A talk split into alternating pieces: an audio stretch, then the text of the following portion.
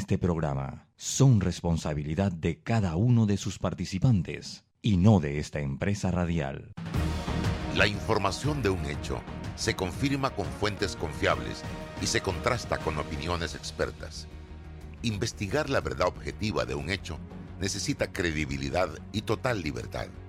Con entrevistas que impacten, un análisis que profundice y en medio de noticias, rumores y glosas, encontraremos la verdad.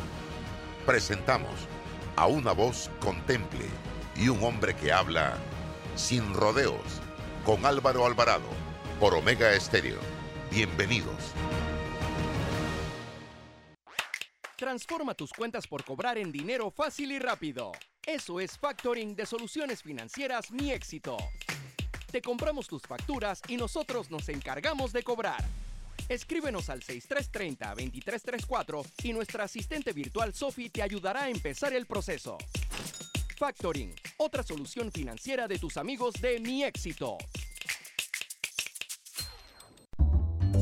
Cuando no hablamos en nuestro viaje en el metro, estamos respetando a los demás y cuidando nuestra salud. Tu silencio dice mucho. ¡Qué ingeniosa frase!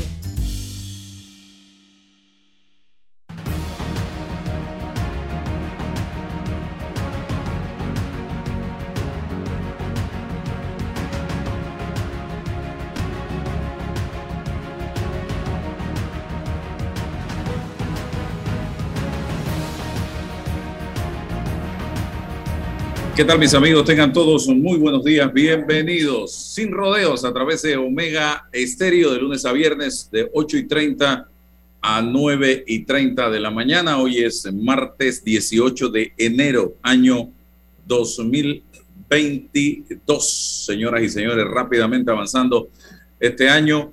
Y hoy, martes, quiero anunciarles eh, con mucho agrado que a partir del día de hoy y los martes que ella así lo desea. Va a estar con nosotros la licenciada Ana Matilde Gómez como invitada de planta aquí en nuestro programa para el análisis, para... Eh, ¿No se escucha en Instagram? Vamos a retomar acá. Para el análisis, para eh, darnos su opinión sobre diversos temas interesantes eh, del país. Así que para que estén anuentes a que todos los martes estará con nosotros, con César Ruilova y con mi persona, la licenciada Ana Matilde eh, Gómez. Bienvenida, licenciada, y gracias por estar y sumarse al equipo de Sin Rodeos eh, todas las semanas. No, gracias a ustedes. Además, yo creo que aquí faltaba perspectiva de género.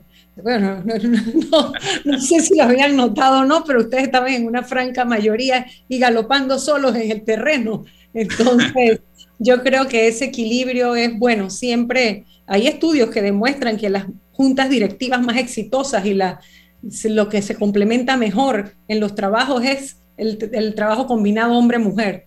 Así que, bueno, en, lo que, en lo que sí, siempre va a estar en minoría, que somos del interior, somos de Azuero. Entonces, yo no sé cómo vamos a resolver ese problema. Bueno, mi corazoncito también está en el interior. Ah, bueno, la sumamos. Ah, siempre y cuando se vaya para Los Santos y no se quede en Herrera. Bien, gracias por eh, eh, la sintonía. Y hay temas interesantes, César eh, y licenciada Matilde.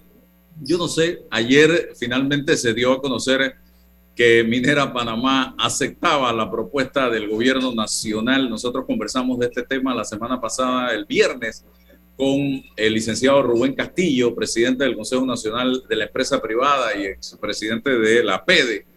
Eh, y nos sonaba un poco duro y hasta comprometedor ese tema de el ultimátum si el gobierno no tenía algo seguro. Utilizar ese término en medio de una negociación con una empresa como Minera Panamá. Hablábamos de eso, finalmente eh, yo hasta dije, piensa mal y acertarás, ¿no será que ya hay un acuerdo y el gobierno está tratando de vender la figura del ultimátum para quedar bien ante la opinión pública? Eh, y ayer, finalmente, a las cinco y media, seis de la tarde, eh, obtuvimos ya el comunicado donde Minera Panamá aceptaba la propuesta del gobierno nacional. No sé si eh, César, eh, licenciada Ana Matilde, tienen alguna opinión al respecto. Bienvenida sea. Por favor, doctora. Sí, gracias. Bueno, yo en efecto, el ultimátum como, como término, como concepto, no es de alarmarse cuando hay un poderoso en una negociación. En teoría, el Estado panameño debería tener el sartén por el mango en esta negociación y ser el todopoderoso porque es el dueño del suelo, el dueño del mineral, es el Estado, es un Estado con el que se está negociando, ¿sí? Es un consorcio de empresas con, con un Estado. Y el ultimátum hace relación o tiene que ver con un término perentorio, que es un término fatal, es decir, después de eso no hay más nada. No porque se estuviera en medio de la negociación, cuando se da un ultimátum es porque la negociación ya terminó y usted no ha contestado o usted no ha, no ha dado muestras porque la pelota está de su lado, ¿sí? Así que el término no era tal, y como tú dices, puede ser una muestra de fuerza.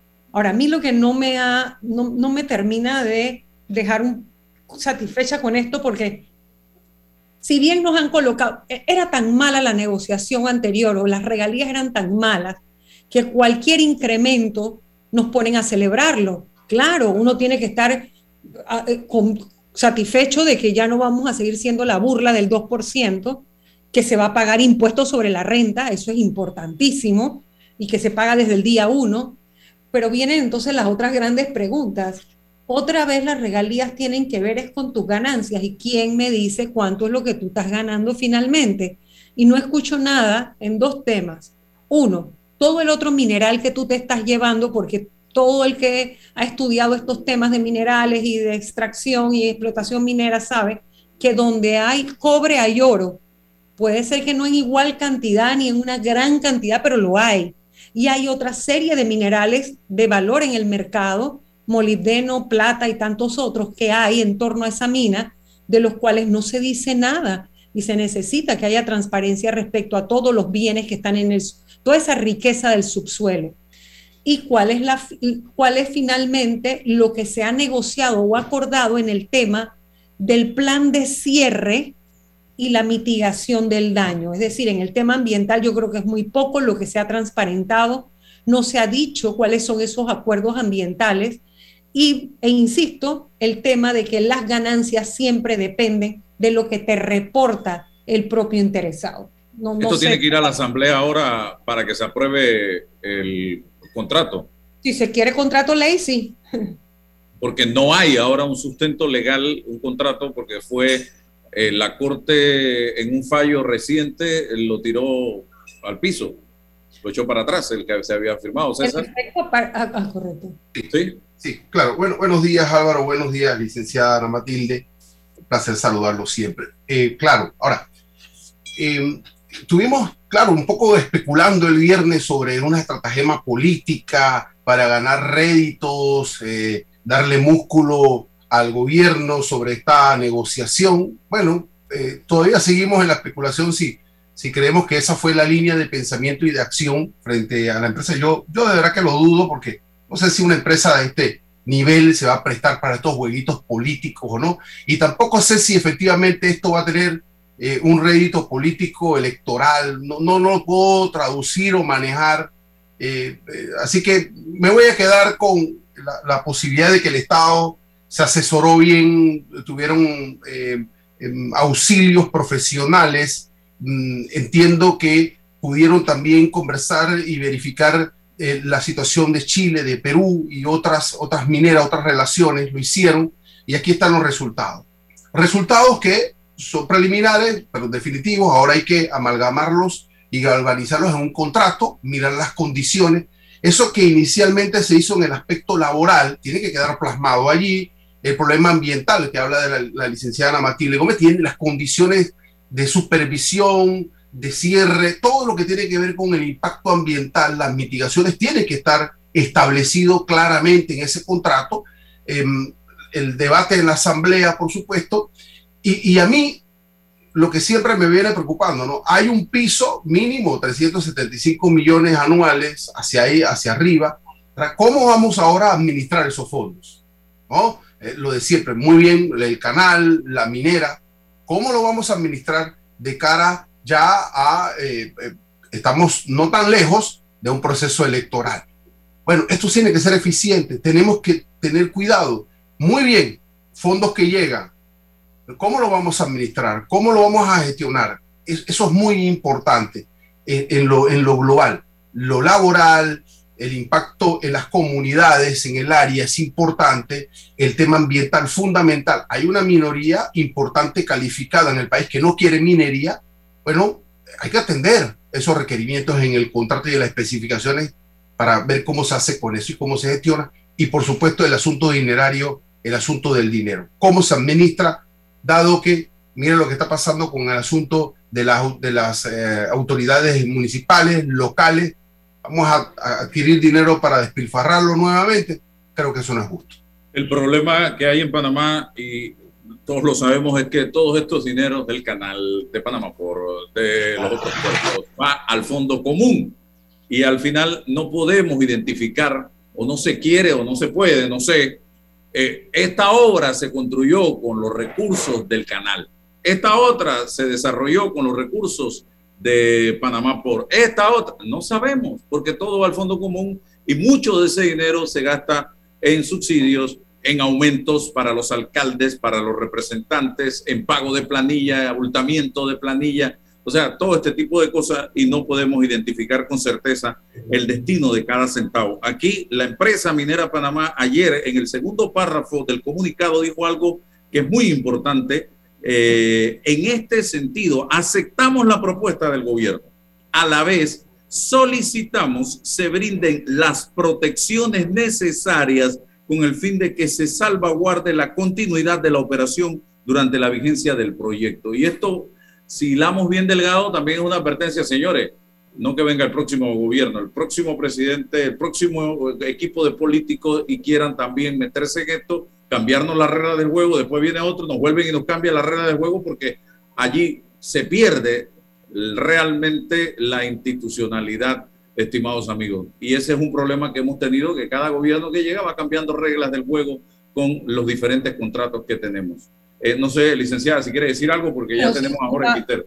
Sí, sí, comentaba, quería, quiero comentar que uno, es obvio que iban a aceptar porque con toda la riqueza que sale de allí, bien podríamos haber pedido mucho más, ¿no? Y es muy cómodo para ellos que las regalías las van a dar en base a las ganancias, que las ganancias no las determina el Estado panameño, sino hace una buena fiscalización, una buena auditoría y ya sabemos cómo nos ha ido en Contraloría con la revisión de contratos.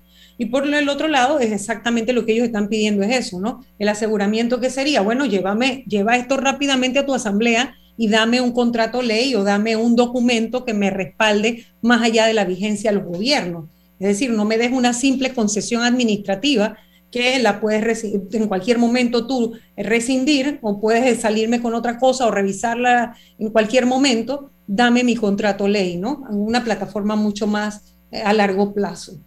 Así mismo es. Un tema que eh, hemos venido tocando, César. Algo, con la minera que me gustaría también decir, porque el, colega eh, Rui Loba señalaba que se ha buscado los modelos de las buenas prácticas de Chile y de Perú, pero hay algo que yo siempre repito en esto, y es que Chile y Perú tienen grandes extensiones de despoblados en áreas desérticas, donde están sus yacimientos. Panamá tiene el yacimiento, este identificado por lo menos, en un área de suma biodiversidad. Ok, un dato interesante. Y el tema de los medicamentos es un tema que no pasa de moda y no pasa de moda en este país porque llevamos años, si no siendo el país donde están las medicinas más caras, siendo uno de los cinco donde están las medicinas más caras en la región. Hay más, hay gente, y lo dijimos ayer, lo decimos hoy, que tiene familiares, amigos, contactos en Colombia, en España y en otras regiones del mundo, México, Estados Unidos, y prefieren comprar las medicinas afuera porque les sale mucho más barato que comprarlas aquí en Panamá. El último experimento que se hizo para tratar de controlar este tema, que miren desde cuándo viene, fue en el gobierno de Ernesto Pérez Valladares bajo eh, la iniciativa de la ingeniera Malvina Herrera. Y al final fue muy poco o casi nada lo que se consiguió, porque hoy seguimos teniendo medicinas costosísimas. tengo al director de Acodeco que aceptó gentilmente participar del programa, porque yo quiero preguntarle qué podemos hacer, señor Jorge Quintero, para ponerle un alto a esta situación que, oye, nos pone a elegir entre comer o tomar medicina. Una de dos, adelante. ¿Cómo estás Álvaro? Eh, ¿Cómo están los panelistas? Muchísimos eh, buenos días, muchísimo gusto de estar con ustedes en el día de hoy. Este, sí, ciertamente este es un problema que viene de administración en administración. Eh, a nosotros no nos ha escapado la problemática, por supuesto que nos toca ver el tema de medicamentos. Nosotros a la llegada a la institución, nos, por supuesto que sabemos que es un problema nacional, inmediatamente lo que hicimos fue la canasta, la canasta básica de, medicamentos que la teníamos como en 40 eh, medicamentos, la subimos a 130 y tantos. Eh, no sé si has podido notar que en cada farmacia del país hay un código QR de Acodeco donde el consumidor puede abrirlo y entrar a la página y encontrar los medicamentos que están más baratos, los medicamentos genéricos. Nosotros en materia de información hemos hecho lo posible para que, eh, si te fijas en cada farmacia del país, hay un código QR de Acodeco para, para que el público y el paciente, el consumidor, pueda elegir o buscar una opción del medicamento más, más económico. Ahora estamos trabajando en la geolocalización en, en Cindy, en nuestro asistente virtual, para que también cuando bajes en el carro puedas encontrar la farmacia que tenga los medicamentos este, más económicos. Nosotros a nivel de educación estamos tratando de hacer un trabajo, pero ciertamente lo que tú dices es, hay, hay una falta de, el área de, acuérdate que Codeco se divide en dos áreas, la protección al consumidor y el tema de competencia. En el tema de competencia, yo tengo que hacer mi culpa que hay una falta de competencia, de competencia de, de, en, este, en este rubro. O sea, hay que, hay que incentivar la competencia. El Estado tiene que buscar la forma de disminuir aranceles, buscar la forma de que vengan más empresas farmacéuticas. O sea, realmente nosotros tenemos una falta de competencia en este, en este rubro. Y te comentaba yo días pasados que si tú te buscas la ley 1 de medicamentos, que bien acabas de decir que la administración este, PRD en algún momento hizo un esfuerzo, te buscas el artículo 147 de la ley 1, te, pide que el, el, médico, el médico, le ponga el genérico al paciente en la receta, no la marca que ellos están pidiendo. Pero aquí pasa todo lo contrario, Álvaro. En este país pasa todo lo contrario. Ponen la marca, el farmacéutico busca la marca y si, y si, y el farmacéutico, a sabiendas de que, de que tiene un genérico ahí que cuesta 600% menos, 300% menos, no, como el médico le dice que ese es el que necesita el paciente, bueno, también es una cadena. Y le dice, digo, a mí en lo personal, yo entiendo que hay, que hay, y entiendo porque no soy médico, pero entiendo que a lo mejor el médico dirá, este funciona más, este es el que me gusta, este es el que en la condición médica, este es el que lo trata mejor, y saben las marcas, pero tienen la obligación, según la ley, de poner el genérico en la, en la receta. Eso nosotros ya estamos eh, conversando con el ministro de Salud para ver de qué forma nosotros hacemos cumplir esta norma. Este, eh, eso ya metiéndome en, el tema específico de las situaciones como que te mandan a comprar unos sobres para, un hijo que tiene alergia y te mandan a comprar los sobres, que no voy, a evitar decir marca, pero de los más caros en el mercado y no te ponen el, el, el, elemento genérico en la receta y eso es una condición que sufrimos nosotros los panameños que tiene que dejar de ser así. Esto quiere decir que los médicos, por ejemplo, no deben ponerte en la receta, voy a mencionar un medicamento, Tafil, sino el nombre del genérico, para que el paciente busque en la farmacia las distintas opciones, porque Tafil simplemente es la marca de uno en particular. ¿Es así? Es correcto, eso lo dice eh, la ley la ley 1 de medicamentos, está claro en el artículo 147. Dice, salvo la dispensión, el médico tiene las mismas obligaciones del, profesional farmacéutico en cuanto a la información y a la obligatoriedad de ofrecer equivalentes terapéuticos y deberá señalar en la receta el nombre genérico de conformidad con la denominación común internacional y podrá opcionalmente indicar el nombre comercial dentro de un paréntesis, o sea, la marca. Pero aquí pasa todo lo contrario. Por aquí pasa todo lo contrario. Sí, en el caso de Tafil es alprazolam. Correcto. El nombre del genérico. y habría que poner alprazolam de los miligramos que el médico quiere y en la farmacia el paciente decidiría qué marca es la, que desea, ¿cierto? Así mismo es. Mira, nosotros, nosotros este, ya en otros rubros, eh, como, como eh, temas de combustible, temas de comida, nosotros, yo, me yo, yo he dicho, y, y Álvaro, y repito para decirlo, Jorge Quintero, administrador de la Codeco actual, yo voy en contra de la regulación de cualquier producto, porque yo yo pienso que la libre competencia es la que este, regula los mercados y que promueve que, los precios este, sean más adecuados al consumidor. Sin embargo, como vivimos, de una, vivimos en una pandemia, vivimos en un mundo hace dos años diferente al que estamos acostumbrados, yo entiendo que hay algunos rubros que no dependen de, de nuestros productores, de, no, no, no dependen de Panamá porque nosotros no lo tenemos, ciertamente tenemos que regular el porcentaje de ganancia de alguno de ellos. Es posible que el medicamento haya una, en medicamentos haya una combinación de dos cosas, promover la competencia y verificar el tema de los porcentajes de ganancias de algunos medicamentos. Nosotros este, hemos hecho un estudio que, que ya hemos pasado este, eh, a manos del Ejecutivo y eh, yo tengo que decirte, Álvaro, que eh, el Ejecutivo ha tomado este, cartas en el asunto porque a mí, a mí me invitaron hace poco una reunión eh, presidida por el vicepresidente de la República sobre medicamentos. Este, yo creo que ya este, el, gobierno, el, gobierno ha tomado la decisión de, ver en qué, en qué manera se puede eh, buscar un paliativo al consumidor en este tema de los medicamentos. Hemos tenido una reunión muy, muy, fue muy extensiva, fue larga y, técnica, eh, en donde participaron otras instituciones,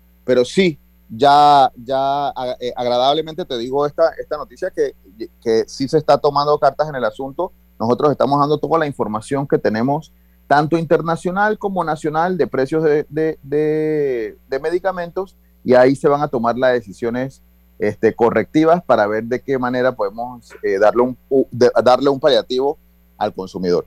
Ana Matilde Gómez.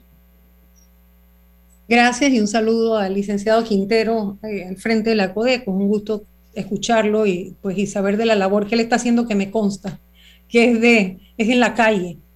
Eh, mire, yo creo que en el tema de los medicamentos, tal vez para que los oyentes también lo tengamos todos claros o estemos en la misma sintonía los medicamentos, un medicamento de marca o el medicamento original es aquel que registra la patente y por un periodo de tiempo es como el que tiene la venta exclusiva o la fórmula exclusiva. Luego de ese periodo se libera al mercado y vienen los genéricos, son todos aquellos que usando el mismo principio activo que creó ese medicamento, ¿verdad? De quien vamos a suponer quien lo, quien lo inventó, quien lo fabricó, ¿verdad? Tiene el mismo principio activo y los otros componentes en teoría no deberían bajar ni en calidad ni en eficacia, ni en seguridad. de acuerdo a, las regulaciones estandarizadas mundiales, un genérico debe ser igual en calidad, eficacia y seguridad que un, medicamento de marca. Pero lo cierto es que los consumidores, los propios pacientes en este caso, porque son los que el que consume un medicamento es porque padece alguna enfermedad y esa enfermedad te convierte en un paciente. Tú vas al médico y por lo general, por lo general las propias personas le dicen al médico, pero mándeme el que cura más rápido.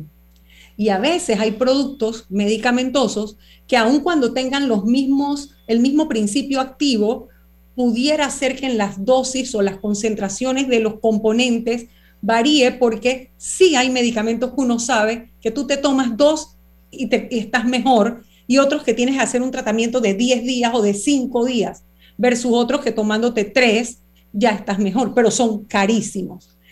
¿Qué es lo que yo quiero decir que en el mercado yo creo que ocurre? En el mercado del medicamento en Panamá, para mí el gran problema es que no hay real competencia.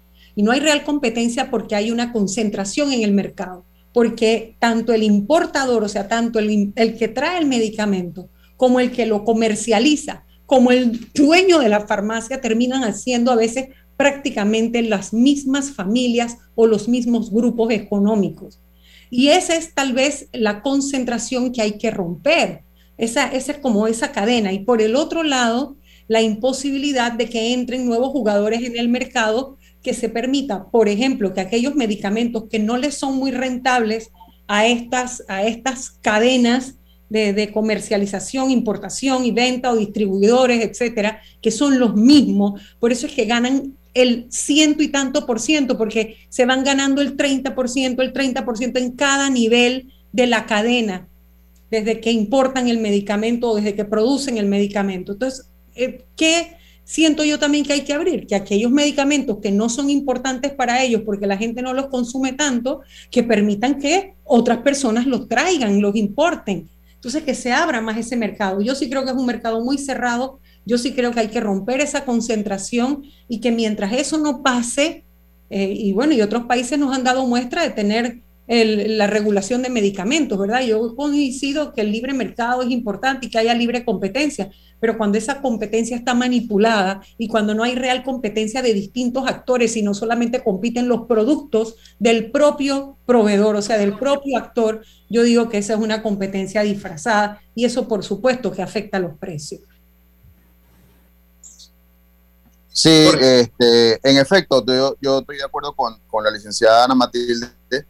Eh, y así comencé la, entrevista, Álvaro. El tema de la competencia aquí es vital. Promover la competencia, incentivar la competencia, buscar los factores que están afectando la competencia, tratar de reducirlos y, y tratar de que exista realmente, porque yo no puedo entender que, nosotros, bueno, nosotros publicamos en nuestra página web, tú puedes encontrar diclofenaco de sodios de 50 miligramos, una tableta en 14 centavos y otra farmacia y otra marca en 1.22 o 1.08, o sea, una diferencia de 700%. Entonces, por supuesto que está este, desnivelada la cancha, hay que buscar los factores que la nivelen y este, por eso entre, eh, inicié la, la entrevista de esa manera tenemos que promover, buscar los factores y eso es lo que está haciendo ahora mismo eh, eh, las diferentes instituciones que participamos en esta reunión hace, unas, hace una semana, eh, buscar factores que promuevan la competencia y que si tienen que entrar otros actores,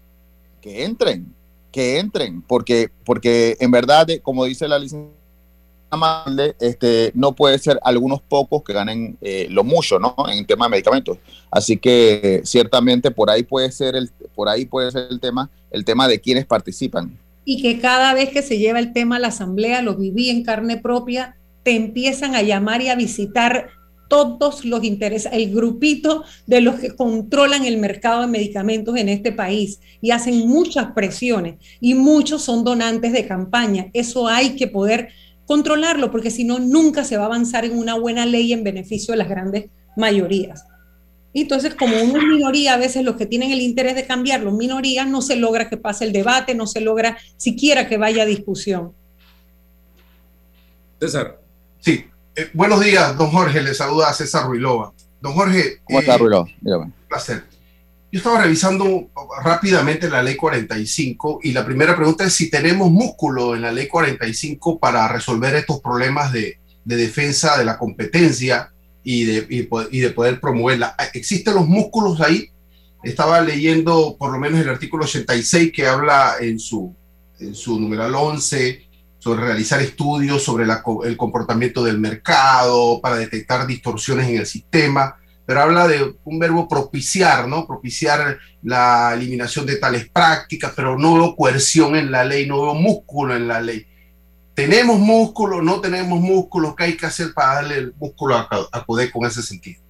Bueno, la combinación, eh, la combinación de, para poder lograr el músculo que usted habla, licenciado, es una combinación de información con la competencia. Nosotros, si bien es cierto, como usted dice ahí, este, podemos proporcionar y hemos proporcionado la información al Ejecutivo, al, ministro de Comercio, al, ministro de Salud, para, para, que tomen las decisiones que sí tienen la competencia, para que tomen las decisiones que puedan tomar en ese sentido.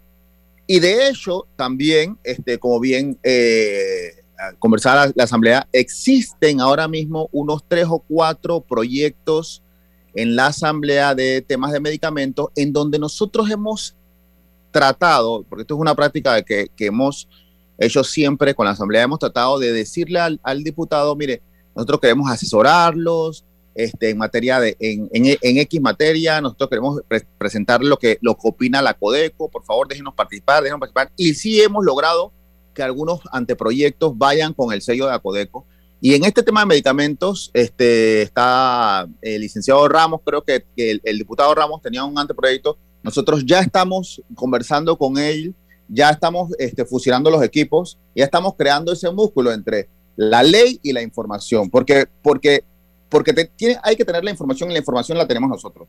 Nosotros tenemos las herramientas para investigar a cualquier empresa, para saber los precios, para saber, para revisar toda la cadena de comercialización, desde que se pide hasta que llega al país, eh, hasta que se vende, hasta que el consumidor se lo lleva para su casa, revisar toda la cadena y revisar dónde se puede estar quedando, dónde se puede quedar, estar quedando esas ganancias. Con esa información se la pasamos al que realmente hace la ley, eh, porque acuérdense que nosotros no tenemos iniciativa legislativa, al que hace la ley y poder este, eh, suplir estos errores o, enmendar estas situaciones y que el consumidor tenga de, verdad opciones en el mercado de medicamentos. Que eso es lo que se quiere, que el, que el, que el consumidor tenga opciones en el, en el mercado. Y, es cierto lo que hablaba la licenciada Matilde, porque, eh, Ana Matilde, porque en verdad nosotros tenemos mucha información de consumidores de, que se quejan, por ejemplo, de una farmacia porque se le vendió alguna, pero los consumidores propiamente, si no tienen la información adecuada por parte, ya sea que ellos lo busquen en internet, que lo busquen en la página de Codeco o que conversen con su médico de cuál es la diferencia entre el producto genérico y el producto de la marca que le dan, si no tienen esa información, difícilmente pueden optar por comprar un medicamento más barato. Entonces, sí, casi Jorge, general, pero, pero, gen, Jorge, generalmente no tienen esa información. Don Jorge, pero sí, yo comprendo perfectamente esa alternativa, ese paliativo, pero no nos resuelve el problema de fondo. O sea, los medicamentos de marca están a un precio supersónico. O sea, ese es el problema, esa es la causa. Y es la causa porque no hay libre competencia. Comprendo que si llega el genérico hay una posibilidad, pero estamos con el problema nuclear de los precios de los, de los medicamentos de marca. ¿Qué hacemos con eso? Porque ese es el problema real. Bueno, este, eh, hay que revisar. Nosotros estamos dando sugerencias. Mira, te voy a poner un ejemplo y no te voy a decir que exactamente esta sea la sugerencia, pero nosotros estamos dando sugerencias. Nosotros en la Cámara de Comercio, cuando llegó la pandemia, nosotros tuvimos una reunión y yo me acuerdo clarito, clarito, porque el, el, el, el, producto más caro es el que no, no encuentras en ningún lado. Ese es el producto más caro, el que no existe, el que no hay. Me acuerdo clarito que, que se dijo, bueno, las mascarillas son obligatorias, hay que ponerle un margen de comercialización, hay que ponerle un tope de ganancia. Entonces, ahí hubieron eh, empresarios que dijeron, bueno, mira, mira, mira lo que te voy a decir que es muy eh, eh, fue algo que viví en la Cámara de Comercio y que, y que, y que y fue un comentario y es, y es delicado, pero, pero yo lo viví. Bueno, lo que pasa es que si no da el margen adecuado, yo no lo traigo.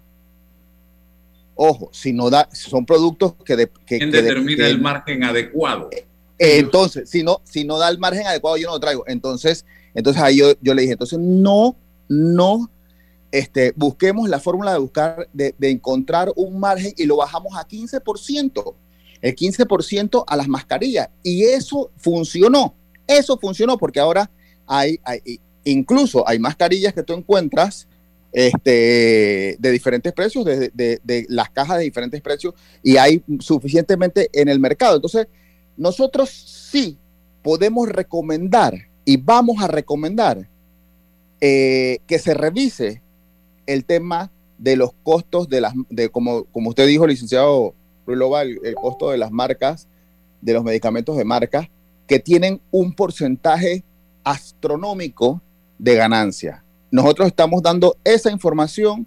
Yo creo que hemos tocado, eh, hemos dado información que nunca se había eh, recopilado, porque he estado buscando en Acodeco, que, nunca se ha recopilado, la estamos dando en esta ocasión, estamos dando información de que hay medicamentos que hay 700% por encima de un genérico, 600% por encima de un genérico, y eso, esas son valores astronómicos. Entonces, estamos poniendo y dando la información adecuada para que se tomen las medidas adecuadas en este momento. Eh, yo sé que es un tema difícil, yo sé que es un tema que toca muchos callos, yo sé que es un tema que, es difícil, que, que, inclusive si viene la Asamblea o viene el Ejecutivo, esa, esa ley traerá algún tipo de discusión, pero la información está saliendo de la institución, que es lo importante. Nosotros estamos buscando la información incluso internacionalmente. Internacionalmente nosotros estamos, nosotros eh, a principio del año antes de la pandemia, a principios del año 2000, en el año 2019, a mediados, perdón, eh, nosotros enviamos al, director de protección al consumidor, al Salvador, porque se iba a hacer una especie de, mesa regional para ver el tema de los medicamentos. O sea, nosotros estamos con ese tema desde que llegamos a la institución y, estamos, y tenemos la información regional para poder suministrarla para que se tomen las mejores decisiones. ¿Me permites hablar un Sí, sí, adelante. Sí. Yo creo que un mecanismo importante para ver lo que decía el colega Ruiloa en el tema de los medicamentos de marca es irse directamente a las casas farmacéuticas para saber si es cierto el bendito mito que dicen los importadores de que las casas farmacéuticas establecen unos márgenes con los que ellos pueden trabajar. A ver si es verdad o es mentira y tumbar esos mitos. Por el otro lado, con el tema de la regulación, yo creo que hay que tener mucho cuidado entre el producto que es electivo, aleatorio, suntuario o que se compra porque sí, y el que es se impone por una necesidad sanitaria como es la crisis de la pandemia. ¿Por qué digo esto? Porque ahora en el mercado es cierto, hay bajos precios, hay accesibles distintos tipos de mascarillas, pero hay mascarillas que no sirven para nada que simplemente con usted alar la, tirita se rompen y no tiene las tres capas de protección y las personas humildes que no pueden tener acceso no solo es a productos de calidad, sino también a información suficiente, no pierden su capacidad de elegir, porque cuando hay desigualdad, hay personas a las que usted no puede abandonar o dejar a la mano del mercado, porque lo único que está haciendo es abandonarlas. Esas personas necesitan orientación y acompañamiento, porque entonces los inescrupulosos eh, comerciantes lo que han hecho es importar mascarillas que no sirven para nada y que por eso usted las ve por ahí tiradas por todos lados porque apenas se las ponen se rompen. Entonces, y eso nos está incluso acrecentando el tema del contagio frente a un, a un virus que es tan contagioso y que la gente debe tener una protección adecuada. Y por el otro lado, y, y, finalmente, el de no solo asesorar para la construcción o elaboración de la ley, sino también ojalá les permitan y siempre los inviten a participar en el segundo debate de las leyes. ¿Por qué? Porque cuando ya se pasa ese escenario en el que es en la parte más abierta, el primer debate en el que todo el mundo participa, o cuando el diputado está buscando asesoramiento para presentar su anteproyecto de ley, cuando se llega al segundo debate, los intereses llaman directamente a aquellos a quienes le financiaron su campaña y ejercen sus presiones y se hacen los cambios que dan al traste con todo lo que se había tratado de trabajar en un primer debate consultando a todas las partes. Entonces, en ese segundo debate es importante que haya voces calificadas y que permitan la cortesía de sala y estén allí para orientar, porque no hay nada más perverso que, eh, que un ignorante con iniciativa. Entonces, una persona que no sabe de un tema, pero que puede legislar, es la cosa más peligrosa mm. que puede haber en una democracia. Sí, lo que ha planteado la licenciada Ana Matilde del control de calidad de las mascarillas, eso es sumamente importante porque por ahí te venden la mascarilla ya prácticamente te la están regalando por la compra de algo. Entonces, lo que estamos creando en la ciudadanía que adquiere estas mascarillas súper baratas es quizás una sensación de seguridad que no existe. Y quizás eso esté contribuyendo al eh, enorme número de contagios que tenemos hoy día. Hablemos de quién supervisa eso, lo que está llegando, la calidad y si nos están vendiendo realmente eh, las mascarillas que son. Y lo otro también que me gustaría aportarle para darle la oportunidad es el tema de las pruebas de antígeno y de PCR, que los precios por donde va esto es increíble y a veces hay que hacerse dos, tres, cuatro y hay mucha gente que dice, oye, yo para ir a formar una fila a, una, eh, a un hospital o a un centro público, mejor me voy a un centro privado, pero eso te revienta el bolsillo, eh, señor Quintero.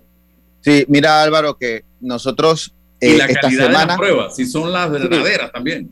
Sí, mira, esta semana estamos, este, para, para, para que tengas la, la primicia, eh, hablando del tema de mascarillas y de productos que estamos utilizando en pandemia, esta semana tenemos una inspección, bueno, lo voy a decir aquí, una verificación del porcentaje de alcohol. Hay muchos alcoholes que te están diciendo que yo tengo el 75%, yo soy 71, yo soy 60. Bueno, nosotros tenemos el laboratorio o tenemos los reactivos necesarios para ver y verificar si es realmente eh, el alcohol que te estás echando en la mano que tú crees que te está matando bacterias y eliminando los virus, de real, realmente tiene el porcentaje que está diciendo. Eso, esa en cuanto a, los productos. Sí, las mascarillas definitivamente que son un, un tema de eh, responsabilidad del Ministerio de, de, Salud, eh, decir cuáles son las adecuadas o por lo menos sugerir cuáles son las adecuadas. Nosotros sí, en el tema de la calidad de una persona que que, se que compre una mascarilla y que inmediatamente se le dañe, se le rompa la liga o lo que sea, 6330 333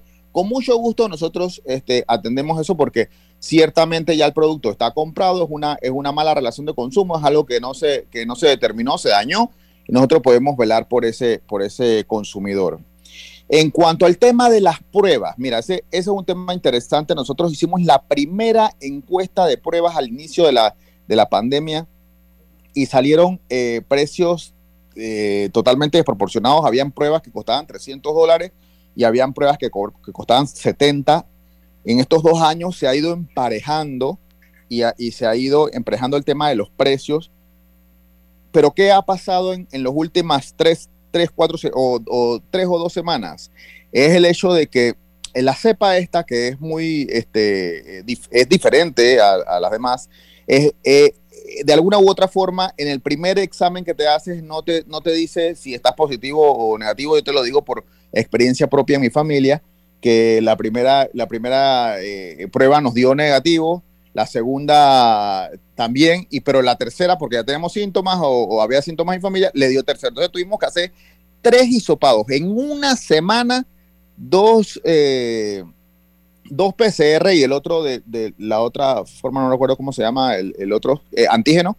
Antígeno 1, ajá, antígeno 1 y dos PCR, o sea, los cuatro miembros de la familia, ya te imaginarás. O sea, y, y, uno que hace un esfuerzo y puede, ¿cómo hará el consumidor que no puede, pero que necesita ir a trabajar, no puede esperar los tres, cuatro días, necesita ir a un laboratorio? Entonces nosotros, en la institución, nosotros estamos constantemente eh, publicando y premiando de alguna manera aquellas, este, aquellos laboratorios, aquellos lugares eh, privados donde se hace mucho más económico. Nosotros encontramos que hay antígenos en, el mercado de 24, 30, hasta 40 y tantos dólares y, y, y PCR hasta 52 dólares los hemos encontrado y lo publicamos en nuestra página web, los publicamos en nuestras redes sociales para premiar a, eh, aquellos que están haciendo el trabajo como realmente lo tienen que hacer, que es de una forma este, buscando que el consumidor, o sea, claro, ganando, esto es un negocio, entiendo, ganan, pero por lo menos se le da un buen, un buen precio al consumidor. Ir, ir a regular estos servicios, este, como yo dije al principio de la entrevista, no soy amigo de la regulación, no sé si, si eso mejoraría el precio. Yo creo que lo que hay que hacer es incentivar nuevamente tema de la competencia, eh, nosotros lo estamos haciendo de alguna u otra manera, sí nos han llamado varios, mira, mira lo que pasó, de la primera, la primera publicación que hicimos de precio, nos llamaron varios hospitales para decirnos, hey, ese no es el precio de nosotros.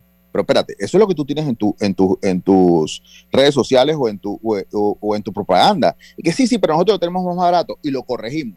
A medida que, a medida que va, va el paso, ellos se dieron cuenta que estaban muy altos y muchos, tres o cuatro hospitales nos llamaron para mandar una carta de corrección y bajar el precio.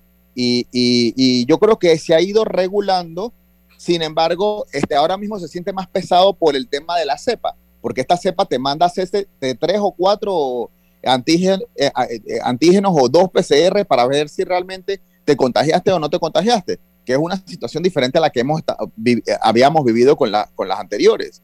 Tenía, si te salía positivo, te salía positivo, pero ahora te salen falso negativo, te eh, a la primera semana, a la segunda también posiblemente, y entonces esta situación de que te tienes que hacer dos y tres en una semana, Yo, este, responsablemente, lo que le sugiero a los agentes económicos que se dedican a este negocio es que le hagan un paquete familiar a las personas que, se tienen que hacer dos y tres hisopados a la semana, de alguna u otra manera, para que este, el consumidor tenga opciones. Nosotros, a medida de que se vayan saliendo los, los mejores precios, lo vamos a seguir publicando en nuestras redes sociales, que son muy vistas, hay más de 67 mil seguidores, y en la página web, que es muy visitada, la vamos a seguir este, este, exponiendo porque mientras más educación y más, eh, eh, mientras más educación y más información tenga el consumidor, es mucho mejor. Así que nosotros en materia de, información le estamos dando este detalle a los consumidores para que tengan opciones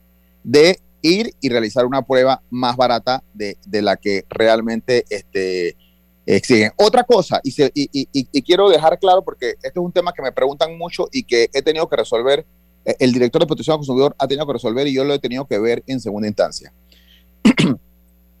un hospital, sí. que un hospital, un hospital que te va a hacer un hospital que te va a hacer un procedimiento ajeno a COVID, que no tenga nada que ver con COVID y te exige prueba de COVID, no necesariamente tienes que hacerte la prueba en ese hospital puedes escoger una prueba más económica en un laboratorio más económico y llevar esa prueba al procedimiento. No, eh, venta atada es que te, te, tengan que hacer el procedimiento y te exijan una prueba del mismo hospital, que la venden a un, que la, que la, la, la, la hacen a un precio muy diferente al que te da un laboratorio que, que, tú escogiste y que tú viste los precios en la página y te diste cuenta que es súper más económico. O sea que no puede ser. Ajá, eso, eso no puede darse. Eso es venta atada, eso lo, lo ve la ley y nosotros ponemos multa por eso. Bueno, muchísimas gracias, licenciado Jorge Quintero Quiroz de Acodeco, por suministrarnos toda esta información en la mañana de hoy. Ojalá sigamos adelante con este tema de los medicamentos porque el país necesita ajustes en este asunto lo más rápido posible, que se tomen cartas en el asunto. Bien, gracias, don Jorge. Gracias. Buen día. A la orden. A la orden siempre. Bien, seguimos acá en los minutos finales, porque tenemos cambio también. Eh, ayer hablaba con la licenciada Ana Matilde Gómez eh, César de un tema que ha generado debate internacional y que yo creo que en Panamá, aunque sea brevemente, tenemos que analizarlo.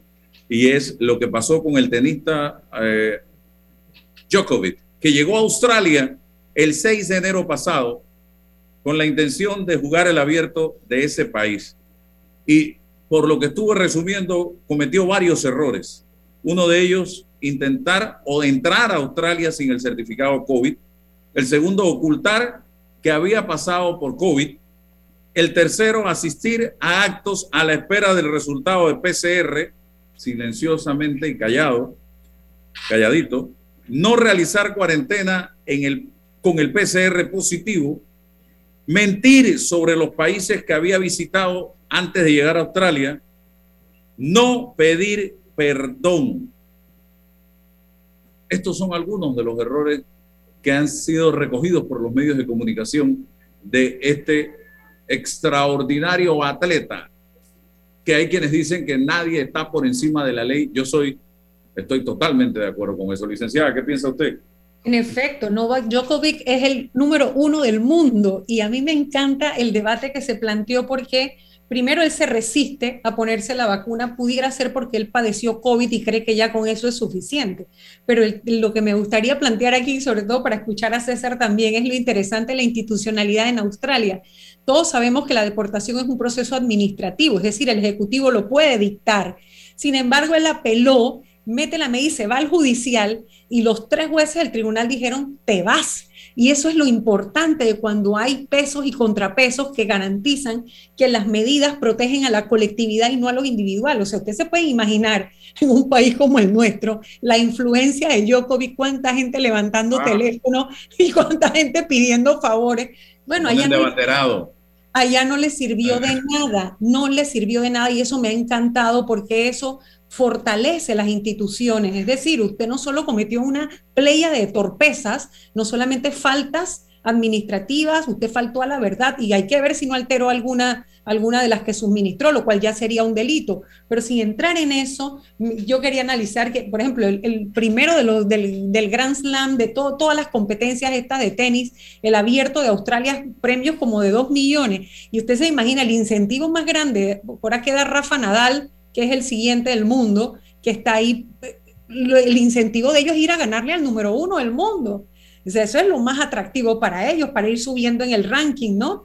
Así que, pero con todo y eso, y por más que la industria del deporte, porque el deporte no es solamente la parte deportiva, es todo el emporio que se mueve detrás de los deportes, eh, de estos atractivos, interesantes, bueno, pareciera que van en la línea de que se respete que es más importante proteger a la colectividad que solamente el desarrollo de la actividad. Y estaba leyendo incluso que la Fórmula 1 también está pensando en hacer lo mismo, o sea, poner su restricción, exigir su QR o su prueba de que tienen un esquema de vacunación X, el que establezca cada país, y nosotros debemos mirarnos en esos espejos cuando hay buena institucionalidad. Ese era, es mi comentario es interesante ah, eh, y este es un debate de mucha profundidad que requiere por lo menos que Álvaro nos invite un café negro sin azúcar, porque, a, ver.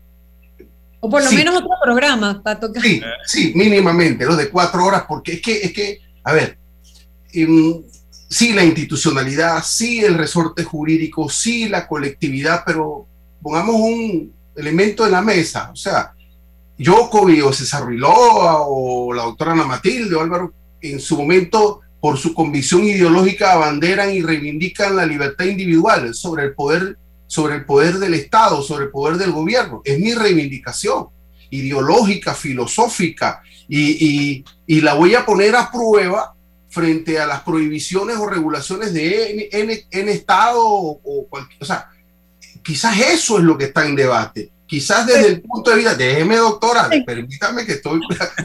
Se pone bueno. Claro, claro, por supuesto, porque, porque usted dirá, bueno, pero es que yo soy jovesiana, pues entonces como Job dice, Leviatán, eh, eh, a los malportados, eh, a estos que se portan mal, tiene que caerle el peso del Estado y la monarquía. Entonces ya me mandó Álvaro, ya me, ya me cortó. Pero, pero bueno, estoy avisando, si usted se matricula en, esa, en ese poderío del gobierno y del Estado, aniquila la libertad individual. Y con independencia de si es una vacuna o es la colectividad o no. Ahora usted dice, bueno, no, no, no, no, yo paso adelante, yo creo en Locke. Y Locke dice, pero bueno, ahí entonces yo voy a reivindicar ese derecho que tengo como, como ser humano a no ponerme la vacuna y, y, a, que el Estado, bueno, eh, lo, lo, comprende y lo tutele como una minoría. Ese es el debate que no queda por la figura de Djokovic, sino por la ideología del poder de la libertad individual frente al Estado. Pero mira qué interesante aquí, colega Ruilova, es que el debate no se planteó siquiera en afectar las garantías o el derecho individual. El Estado, o sea, Australia no le dijo a Djokovic, te tienes que vacunar. tú te, no te quieres vacunar, ese es tu problema. Pero tú aquí no puedes venir a jugar si tú no cumples con las regulaciones que yo tengo o sea, para mí... Pero es que el debate queda en sede jurisdiccional y, y entonces sí se plantea la norma. Pero es que si, si, hablamos filosóficamente, quedamos en la relación el individuo y el Estado. ¿Hasta dónde el Estado? E, ejemplo, yo no conozco el fallo del Tribunal Supremo norteamericano que niega la obligación de los trabajadores de, de, de ponerse la vacuna. Sería interesante ponerlo en perspectiva porque reivindica la libertad individual. Bueno, y ahí está el campeón de la democracia. Pero en el, lo que ocurrió en Australia es que los jueces australianos dijeron, tú pones Álvaro, el café, Álvaro, el café. Tú pones en riesgo a los que van a ir a verte, a los que quieren saludarte, a los que te van a tomar fotos, a donde tú te vas a mover. Y en este país... Porque los que iban sabían que yo COVID no se iba a vacunar y iban a asumir el riesgo también individual. O el Papa Francisco tenía que presentar lo que el país le estaba exigiendo en ese momento. En, Estados Unidos lo van a dejar jugar. Vamos al cambio y regresamos enseguida. El que, el que viene. En breve continuamos con más aquí en Sin Rodeos y mucha atención. Esas cuentas por, por cobrar se están convirtiendo en una pesadilla de nunca acabar. Soluciones Financieras Mi Éxito te ofrece factoring.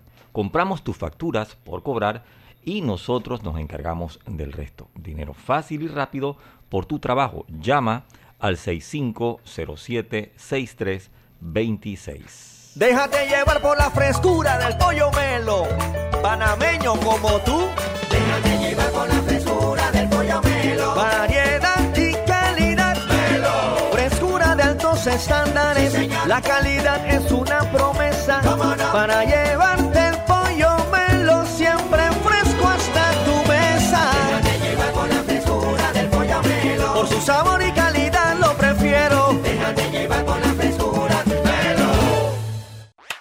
Transforma tus cuentas por cobrar en dinero fácil y rápido.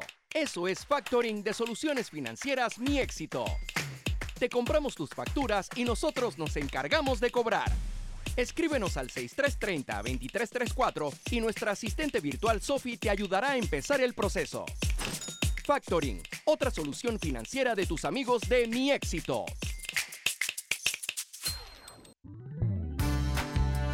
Mamá, iba a abrir mi chocolate antes de llegar a la estación del metro, pero mejor me espero porque no se permite consumir alimentos ni bebidas en las instalaciones.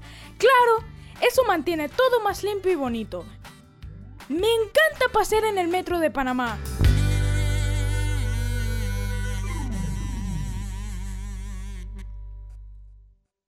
Bueno, me voy a comer con una estrella. Mm. Espérate, ¿y tu esposa sabe? Claro, ella sabe que la estrella del sabor es American Star. Y por eso en la casa comemos delicioso. American Star, el tasajo, jamón, chorizos y embutidos más suaves, económicos y con el sabor que le gusta a todos. ¡Oh! ¿Me invitas a conocer esa estrella? Busca la estrella roja y azul American Star, la estrella de tu cocina. Transforma tus cuentas por cobrar en dinero fácil y rápido. Eso es factoring de soluciones financieras Mi Éxito. Te compramos tus facturas y nosotros nos encargamos de cobrar. Escríbenos al 6330-2334 y nuestra asistente virtual Sophie te ayudará a empezar el proceso. Factoring, otra solución financiera de tus amigos de Mi Éxito.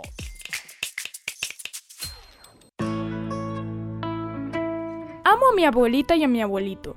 Por eso cuando viajo en el metro siempre uso mi mascarilla y mi pantalla facial, porque cuidándome yo, los estoy cuidando a ellos. ¿Tú también quieres mucho a tus abuelitos? Se te va la vida esperando que te paguen tus facturas. Soluciones Financieras Mi Éxito te ofrece factoring. Compramos tus facturas por cobrar y nosotros nos encargamos del resto. Dinero fácil y rápido por tu trabajo. Llama al 6507-6326.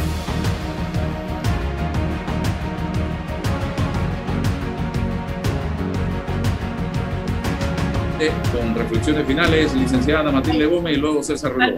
Álvaro, respecto a esto de la pandemia, a mí me preocupa que recientemente se ha anunciado por parte del gobierno panameño la compra masiva de pruebas eh, caseras, pruebas rápidas caseras. Y yo estaba leyendo que la OMS y la OPS no las recomiendan por dos razones fundamentales. Una, los falsos positivos que puede arrojar y aquellas personas que no sepan cómo manipular bien el dispositivo. Y segundo, que se va a perder la trazabilidad porque obviamente si tú te la haces solito en tu casa y te arrojó que no y tú crees que de verdad no, sales y pues, así que... Y te eso, quedas callado, te no quedas dices callado, nada. No dices si nada. te sale positivo también, hey, yo no me voy a perder tal fiesta, no me Sobre voy todo a si es una persona sintomática, es que la OMS advertía que estas pruebas caseras a las personas asintomáticas pues realmente no, no les van a compeler, primero no van a hacer un registro y va a haber mucha cifra oscura o vas a ver falsos registros o un subregistro.